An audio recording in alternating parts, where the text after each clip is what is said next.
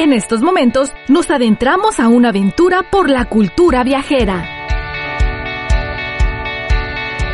Toma tu brújula, sujeta tu mochila y agarra tu pase de abordar. Favor de prestar atención y tener a la mano su pase de abordar. Iniciamos nuestro viaje.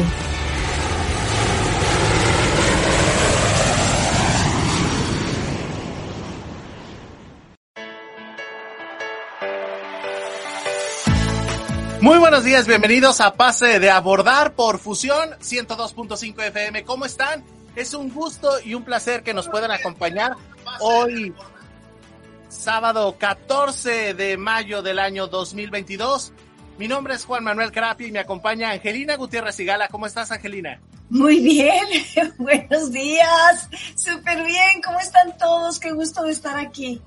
Es un placer volverlos a acompañar otro sábado más y bueno, este programa tenemos muchísimas uh, cosas bastante interesantes, pero por cierto, mi querida Angelina, feliz día del maestro. Ay, igualmente, Juanito. Muchas felicidades en este Ahora sí nos vamos a echar flores los dos. Está bien para que sea recíproca la admiración. Exactamente. Bueno, y antes de iniciar con el tema de esta mañana, les comentamos nuestros medios de contacto. Estamos transmitiendo totalmente en vivo a través del 102.5 FM. Estamos también en Facebook y en YouTube. En YouTube nos encuentran como Pase de Abordar Podcast. En Facebook nos encuentran como Pase de Abordar. Y también estamos transmitiendo en la fanpage de Fusión, que es Fusión 102.5 FM. Están las plataformas digitales. Nos puedes escuchar en línea en el www.imer.mx diagonal fusión. Puedes descargar la aplicación de Imer, la descargas así como Imer en tu tienda de aplicaciones para el sistema operativo Android. Y bueno, están también los podcasts que los puedes encontrar en las diferentes plataformas. Nos encuentras en iBox, en Spotify, en Deezer, en YouTube, en Apple Podcasts, en Google Podcasts. Y bueno, en todas estas plataformas estamos nosotros totalmente en vivo te invitamos a que nos mandes mensaje a través de cualquiera de los medios que te acabamos de mencionar o bien que marques a cabina al 664-681-3394. Nos encanta leerte y escucharte. Pero bueno, pues vamos a empezar con información porque el tiempo apremia y, y de por sí tenemos solamente 30 minutos. Entonces, mi querida Angelina, hoy hablaremos acerca de los países o lugares en donde los maestros tienen una mejor remuneración económica. Así es, Juanito. ¿Qué te parece? Ay, bueno, hablemos. Dejemos las tristezas de al lado y, y, vámonos directamente con la información. Adelante, mi querida Angelina. Sí, muchísimas gracias, muy buenos días a todos. Y bueno, les quiero comentar que vamos a hablar de los países y de los lugares del mundo en donde se pagan eh, diferentes tipos de salario para los maestros. También les quiero comentar que en Estados Unidos de Norteamérica, en la semana, primera semana de mayo, se celebra el Día del Maestro y es una celebración que se toma prestada de México. México empezó primero a celebrar el Día del Maestro y México tiene ya muchos años con esta celebración institucionalizada. El 15 de mayo se celebra el Día del Maestro en México. En otros diferentes países, bueno, también existen diferentes tipos de celebraciones, pero la realidad es que la educación varía muchísimo de país a país. Hay tantos factores que hacen que haya cambios entre un país y otro país que es imposible que haya comparaciones por la situación económica, por el lenguaje, por lo que se desea que cada uno de los estudiantes aprendan.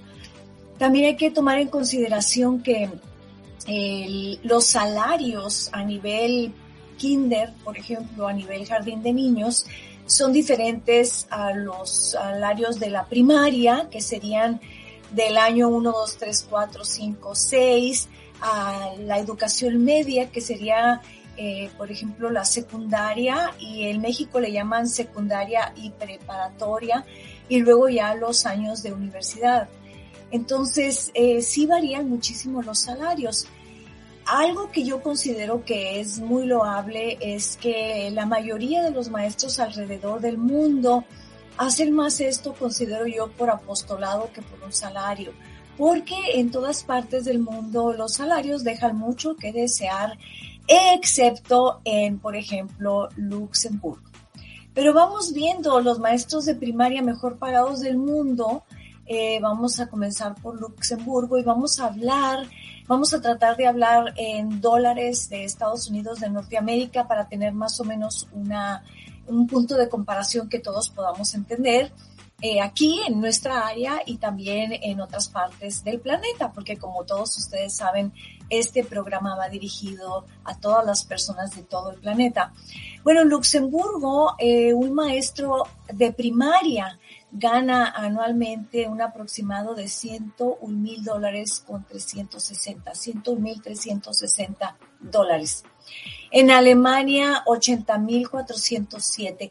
Les estoy hablando de un salario anual. En los Países Bajos, 71.024 dólares en promedio. Ustedes saben que los salarios de los maestros varían muchísimo de acuerdo a eh, pues los estudios que tengan, puede ser maestros con licenciatura, maestría, doctorado, postdoctorado, dependiendo a todos los niveles y eso hace que el salario también cambie y también los años de experiencia. Yo les estoy dando así una figura muy general. En Australia 65.658, después sigue Irlanda, después Estados Unidos, Dinamarca, Corea del Sur, Nueva Zelanda, España, Japón y Suecia. Así es que imagínate tú que aquí México no está. Eh, la media de estudiantes por clase es sumamente importante porque no es lo mismo tener un salón de clase en donde vas a tener 15 alumnos o menos, como sería en Rusia, a una China en donde vas a tener un salón de clase con más de 40 estudiantes.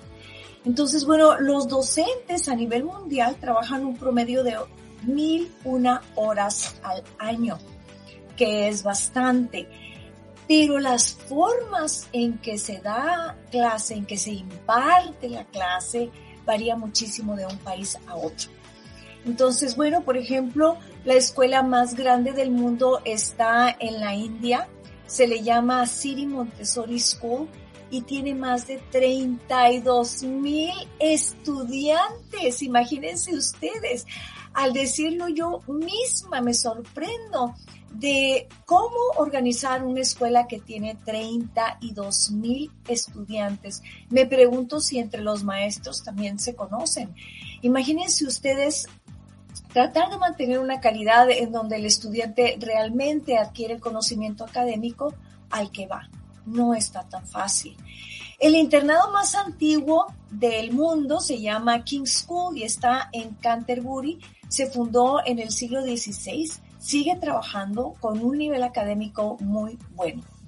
En los Países Bajos, la escuela se inicia a la edad de cuatro años, no como en otros países que por lo general la escuela se inicia a la edad de seis años. Esto sin incluirles a ustedes eh, pues las guarderías, ¿no? El sueldo inicial para un maestro en Suiza, aquí la figura es en euros, son 89 mil euros lo más probable es que llegue como a 100 mil dólares al año. En América Latina se habla de dólares, eh, pero los salarios son realmente bajos. Argentina sería probablemente uno de los países latinos en donde los maestros tienen un salario, digamos que más decoroso, con 570 dólares por 20 horas de trabajo. En Uruguay serían 875 dólares por 20 horas de trabajo. En Brasil 737, Ecuador 817, Perú 516 por 20 horas de trabajo, a eso me refiero. Y en México, tristemente, apenas 307 dólares al mes, no por 20 horas de trabajo, sino al mes. Es muy poquito el dinero. Para mí ver Considero que es muy poco el salario que se le da a los maestros en todos los países, inclusive en los países como Luxemburgo. Hay muchos factores que creo yo eh, se deben considerar a la hora de darle un salario al maestro y es que es mucha la cantidad de niños que tienen en un salón de clase y a veces con poblaciones muy heterogéneas. ¿Qué quiero decir yo con esto? Quiero decir que a lo mejor si un maestro tiene 30 niños en su salón de clase, a lo mejor hay niños que saben leer muy bien, que tienen el conocimiento de aritmética muy bien y que además están educados. ¿Qué me refiero con educación?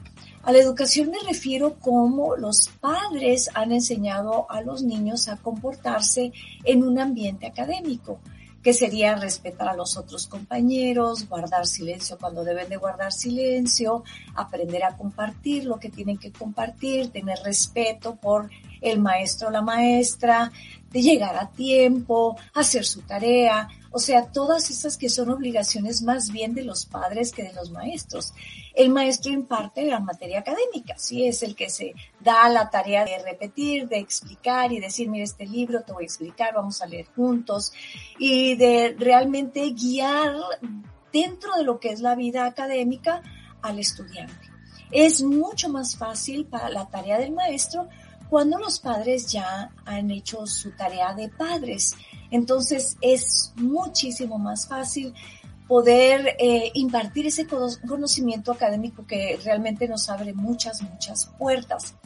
Por ejemplo, para los maestros de nivel secundaria en Zurich, eh, puede cobrar hasta 100.590 francos suizos. Aquí ya les estoy hablando en Suiza de francos suizos.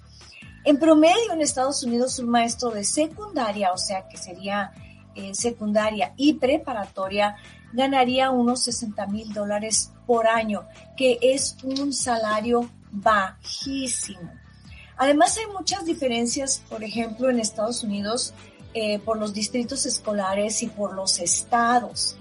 Pero si nosotros hacemos una comparativa a nivel mundial, del trabajo de un maestro con otras profesiones, pues vemos que eh, los salarios son muy pobres, muy, muy pobres. Ahora, si consideramos todo el trabajo que hace un maestro, que es enseñar a los hijos, por ejemplo, si están en la primaria, a leer y escribir, enseñarlos a realmente eh, saber cómo es la vida académica. En la secundaria hay mucha enseñanza de socialización, se cuidan para que estén cómodos, para que no haya acoso, que no haya bullying, que estén seguros, que lleven la ropa apropiada, porque bueno, las escuelas tienen que llevarse la ropa apropiada, que se utilice un lenguaje apropiado, porque tener muchos adolescentes en un salón de clase es todo un reto. Entonces, antes de que el maestro pueda impartir nada que sea académico, el maestro tiene que asegurarse de que los estudiantes están en un ambiente seguro, que están en un ambiente limpio, que llegan desayunados, que todo lo que traen para utilizar en la escuela sea seguro. Y luego las escuelas también varían muchísimo por el tamaño de estudiantes que hay dentro de toda la institución. Si estás trabajando en una escuela secundaria donde hay 300 estudiantes, es muy diferente el ambiente a si estás trabajando en una escuela secundaria o preparatoria que tenga 3.000 estudiantes. Varían las cosas. A nivel universidad, también varían muchísimo las cosas. El primer lugar en calidad de maestrías, doctorados y postdoctorados está en Estados Unidos de Norteamérica no por eh, que los demás países no tengan calidad de estudio, claro que sí tienen también calidad de estudio. Los maestros también ganan salarios pues no tan altos, edad para vivir. también los maestros tienen que capacitarse, hay muchísimas cosas que las personas en general no saben, pero los maestros tienen que tomar cada año antes de empezar a impartir los cursos, em, cómo detectar a un niño que han abusado, eh, prevenir el bullying, como uno como maestro debe de respetar a los niños, si no tienes que reportarlo a las diferentes asociaciones que hay en el mundo para respeto de los niños, como es tu obligación reportar cualquier cosa que no veas bien, detectar a los niños que tienen problemas de aprendizaje y guiarlos hacia las oficinas apropiadas para que reciban los servicios, ver si tienen dinero para comprar lentes o no, las personas que tengan problemas para hablar, si hay algún problema, eh, digamos, de alguna enfermedad o medicamento que tengan que tomar, mandarlos a la enfermera, a la persona que se encarga de esos casos eh, las diferentes escuelas. No todas las escuelas de todo el mundo tienen esos servicios. Entonces, si no los tienen, todavía es un triple reto para el profesor si hay un niño que dentro de la clase de repente sufre un ataque de epilepsia y no le han dicho. Entonces hay que saber todos esos números de urgencia y demás.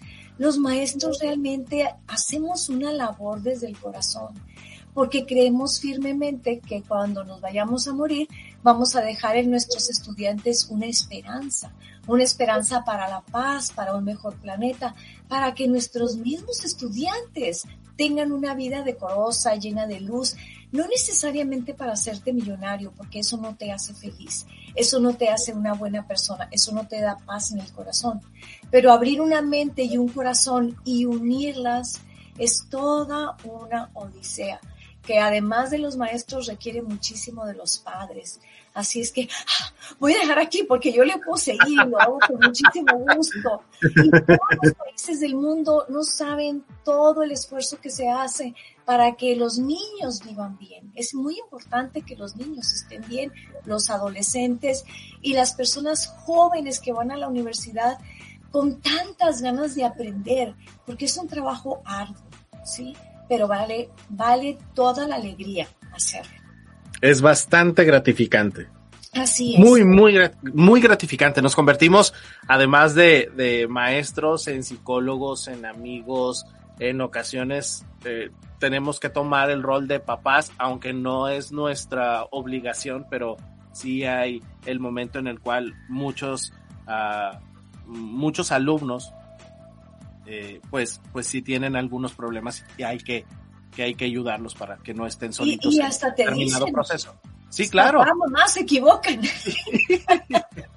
o tío. sí. sí, sí, sí, claro, sí sucede y muchísimo, muchísimo, muchísimo. Pero bueno, este, fíjate que los datos en los, de los que hablabas acerca del ingreso de los docentes generalmente en América Latina, que fue la mayoría de los, de los países de los que mencionaste, también está proporcional a los días de vacaciones que tienen estos países. Es bastante interesante cómo nuestro país, hablando específicamente de México, tiene tan pocos días de vacaciones para una persona que tiene un trabajo de un trabajo de horas completas, ¿no? De, las ocho horas diarias. Por ejemplo, por, por mencionar, sí, claro, Ah, bueno, y, y, eso es, es, en un horario de oficina tradicional, vayámosle llamando así. Como maestro son las horas frente a clase, más las horas previas, más las horas de capacitación, que ojo, en esta ocasión para muchos de los docentes no son pagadas. Entonces sí hay un trabajo previo muchísimo por parte de los docentes. Bueno, y las vacaciones tampoco son pagadas. Exacto, las vacaciones tampoco son pagadas y, si tú que nos estás escuchando tienes un niño que va a la primaria y de pronto tiene un mes y medio de vacaciones y dices, ay, los maestros se la, se la han de estar pasando súper a gusto porque tienen un mes y medio de vacaciones, déjame decirte que no. Probablemente los maestros tienen a lo mucho unas dos semanas de vacaciones nada más, porque hay que planificar y hay que dejar todo listo para el siguiente para el siguiente periodo. Pero bueno, ese es un trabajo este, titánico los que hacemos los, los maestros prácticamente de todos los niveles. Vale, eh, en, en, cuanto a los días de, de vacaciones que dan los diferentes países de América Latina, por ejemplo, podemos mencionar Argentina, que dan a 14 días de vacaciones seguidos, ¿vale? Eh, en el caso de Chile, da 15 días hábiles de vacaciones. Interesante, Colombia también da 15 días uh, hábiles, Costa Rica da 14 días cada 50 semanas trabajadas, prácticamente dos semanas de vacaciones. Y bueno, pues ya sabemos nuestra realidad aquí en México. Pues al año, porque son 52 semanas al año. Exacto, correcto. Y, y bueno, México tan solo tiene seis días laborales. Entonces, pues sí, es, es bastante importante y sé que, que los, los distintos niveles de gobierno están, están trabajando y ya mandaron alguna uh, solicitud para que estas, estos días de vacaciones sean un poquito más extensos. Pero bueno, esto, esto por, por una parte. Mi querida Angelina, te tengo una a una nota bastante interesante. A ver. Tú que has me vas a sorprender otra vez. tú que has viajado por todo el mundo, ¿te ha tocado que en algún vuelo alguna persona tenga algún acontecimiento no tradicional, sino que salga de lo cotidiano? Sí, ¿Sí? más de una vez sí. Ok, ¿te ha tocado a alguien que se case en el avión? No, más bien los acontecimientos han sido bastante de miedo. De, Ok, no, no, no, lo, lo que yo te voy a platicar no es para nada de miedo, sino todo lo contrario. Nos vamos al polo opuesto. Y es que fíjate que, que cuenta la nota que una pareja que vive en Dallas, eh, de un de repente, estando en una reunión con amigos, le dicen, oigan, ¿y pues cuándo se van a casar?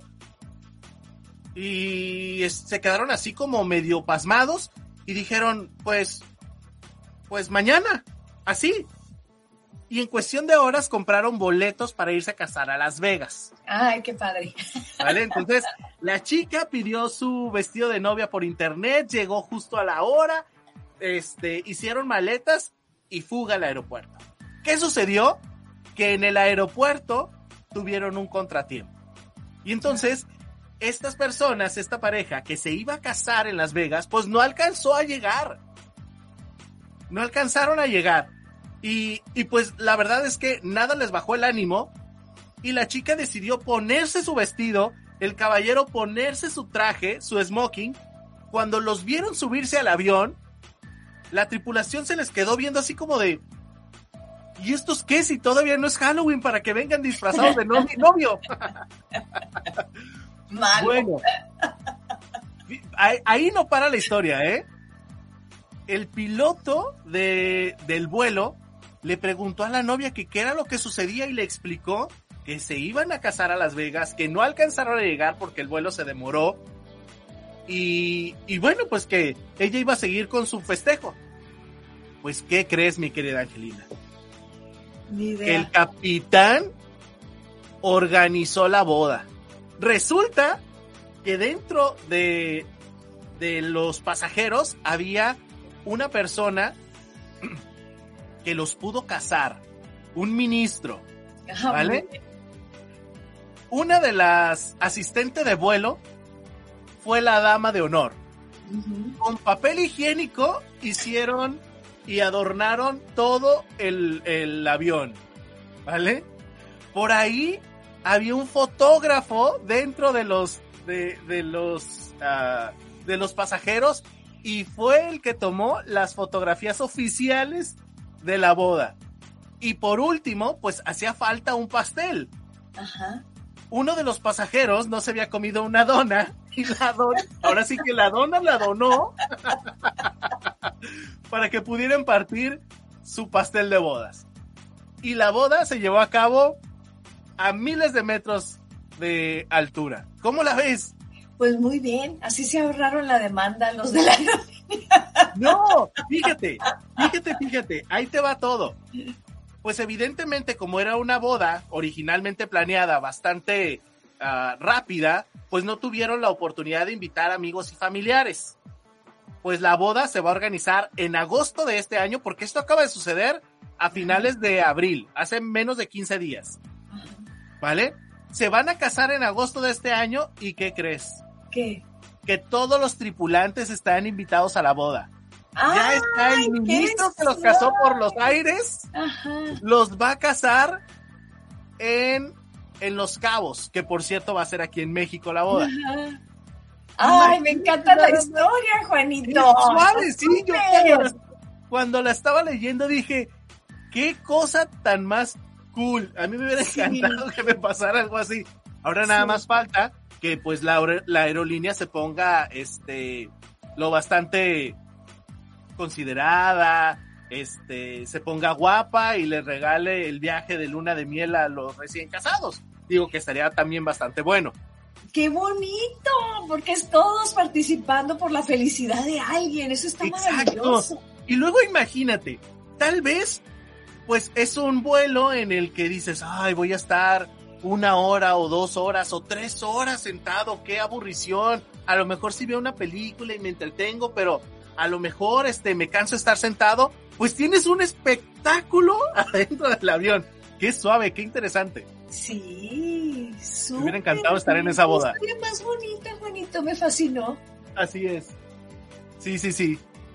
Yo también estoy, estoy fascinado con esta historia. Entonces, pues bueno, ahí está la historia de esta semana. Esa es la nota eh, relacionada al mundo de los viajes. Muy, muy bonita. Un vuelo de Dallas a Las Vegas. Pues muy bien. A ver cuándo me animo yo, cuando me anime a casar otra vez. Voy a Las Vegas. sí, sí, sí. O, híjole, yo, yo tendría que ser en algún aniversario, me tendría que divorciar y luego volverme a casar para hacer algo así. No, pero en Las Vegas te puedes volver a casar aunque ya estés casado. ¿Ah, sí? ¿De verdad? Ah, bueno. Pues porque vas y celebras como un aniversario, vas y reafirmas tus votos. ¡Qué padre! Eso me encanta. Y, luego hay capillas de diferente tipo. Te vas, te puedes ir a casar hasta la capilla de Elvis Presley y te casas vestido como Elvis Presley. bueno, bueno, mira, las pastillas ya más o menos están, entonces el copete, pues ahí va más o menos, entonces, bueno, creo que, que no andamos tan mal. No, andas muy bien, andas bien. Bueno, pues prácticamente con esto nos despedimos, mi querida Angelina. Pues bueno, qué rápido como siempre y deseo que todos estén súper bien, contentos, gozando de este clima tan maravilloso. Mil bendiciones y besos. Antes de despedirnos, saludos a Rosario Rocha. Eh, nos manda un mensaje que qué interesante y qué romántico. Pensamos exactamente lo mismo, mi estimada Rosario. Saludos a Eric López, saludos a Ah, saludos amigos, aquí bien puesto. Excelente, muchas gracias mi estimado nocturno. Gracias a Enrique Velasco. Saludos desde Ensenada, pues hasta la bella Ensenada les mandamos un saludote. Muchísimas gracias a todos los que estuvieron pendientes de pase de abordar de la sesión de hoy. Y bueno, pues los esperamos el próximo sábado en punto de las 10.30 de la mañana. Yo soy Juan Carapia, Angelina Gutiérrez y Gala. Los esperamos el sábado 10.30 de la mañana aquí en pase de abordar. Hasta la próxima. En estos momentos, iniciamos el descenso de nuestro viaje. Les pedimos tomar nota y agendar su próximo vuelo con nosotros el siguiente sábado a las 10.30 de la mañana. Gracias por viajar con nosotros. Pase de abordar.